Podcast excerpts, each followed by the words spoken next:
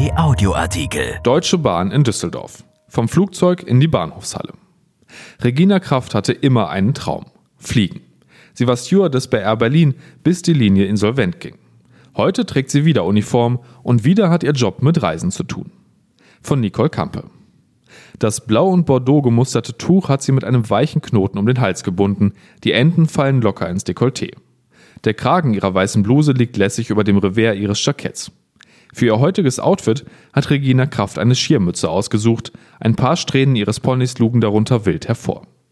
Sobald die 36-Jährige den Hut aufsetzt, wird sie sofort angesprochen von Passagieren, noch bevor sie hinter der Glasscheibe des Infoschalters sitzt.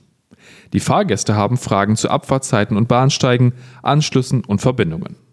Seit drei Jahren arbeitet Regina Kraft für die Deutsche Bahn im Bereich Station und Service. Inzwischen ist sie Teamchefin. Uniform hat Regina Kraft schon immer getragen, das macht sie gern. Sie sagt, so repräsentiere ich die Firma. Dass es heute diese Unternehmensbekleidung ist, ist einem Schicksalsschlag geschuldet, der auf eine große Pleite folgte. Und dann spielte der Zufall auch noch eine kleine Rolle. Auch wenn es manchmal nicht leicht war, die 36-Jährige würde heute alles wieder so machen, aber von vorn. Regina Kraft wollte immer fliegen. Sie sagt, schon als Kind hatte ich Kerosin im Blut. Das verdankt sie ihrem Vater, der Hubschrauberpilot bei der Bundeswehr war. Weil sie zu schlechte Augen hatte, hätte sie aber nie selbst im Cockpit sitzen dürfen. Also entschied sie nach dem Abitur Stewardess zu werden, machte vorher eine Ausbildung zur Hotelfachfrau, Zitat, um einen anerkannten Beruf gelernt zu haben. Kraft kam nach Düsseldorf, fing bei der LTU an, flog später für Air Berlin.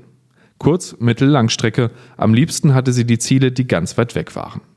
Die Welt sehen, das war es, was die gebürtige Hannoveranerin reizte an ihrem Job, den sie so leidenschaftlich machte, dass sie sich sogar ein kleines Flugzeug auf den Unterarm hat tätowieren lassen.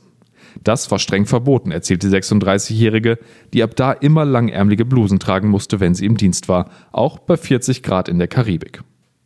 Als er Berlin 2017 kurz vor der Insolvenz stand, war Regina Kraft gerade in Boston. Sie hatte keine Ahnung, dass es ihrem Arbeitgeber so schlecht geht. Zurück aus den Staaten erinnert sich die 36-Jährige, Zitat, sagte ein Freund, ich solle mich hinsetzen. Er war es dann, der er schließlich vom Ende der Airline erzählte. Lange Zeit blieb Regina Kraft nicht, um zu trauern. Die Miete, die Rechnungen, sie musste etwas anderes finden. Bei der Jobmesse in Düsseldorf blieb sie am Stand der Deutschen Bahn stehen, vergaß aber, ihre Bewerbungsmappe dazulassen. Zufällig sprach sie auf dem Heimweg ein Referent des Verkehrsunternehmens in der Straßenbahn an und fragte nach einer Verbindung. Da ergriff Kraft die Gelegenheit und drückte ihm die Unterlagen in die Hand. Auch wenn sie anfangs ein bisschen Respekt hatte vor dem Job, mit vielen Beschwerden rechnete. Sie sagt, ich versuche mich immer in die Lage der Kunden zu versetzen und Lösungen zu finden. Regina Kraft war eine von vier Stewardessen aus Düsseldorf, die die Deutsche Bahn nach der Air Berlin Insolvenz einstellte.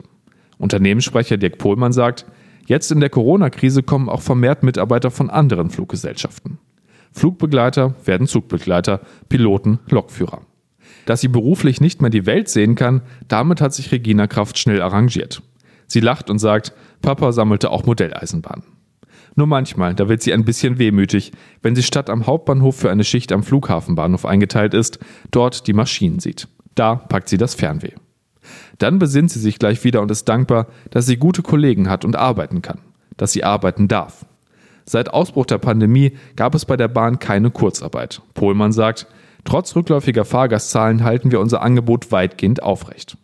Und der kleine Flieger auf dem Arm ist für die Bahn auch kein Problem. Melanie Wenzelewski, die Leiterin der Abteilung Dienstleistungsservice und Betrieb, sagt, schon vor 20 Jahren war das Unternehmen da sehr tolerant. Und wer weiß, vielleicht kommt ja irgendwann noch eine kleine Bahn dazu. Platz auf dem anderen Unterarm ist jedenfalls noch. Erschienen in der Rheinischen Post am 5. März 2021 und bei RP Online. RP Audioartikel.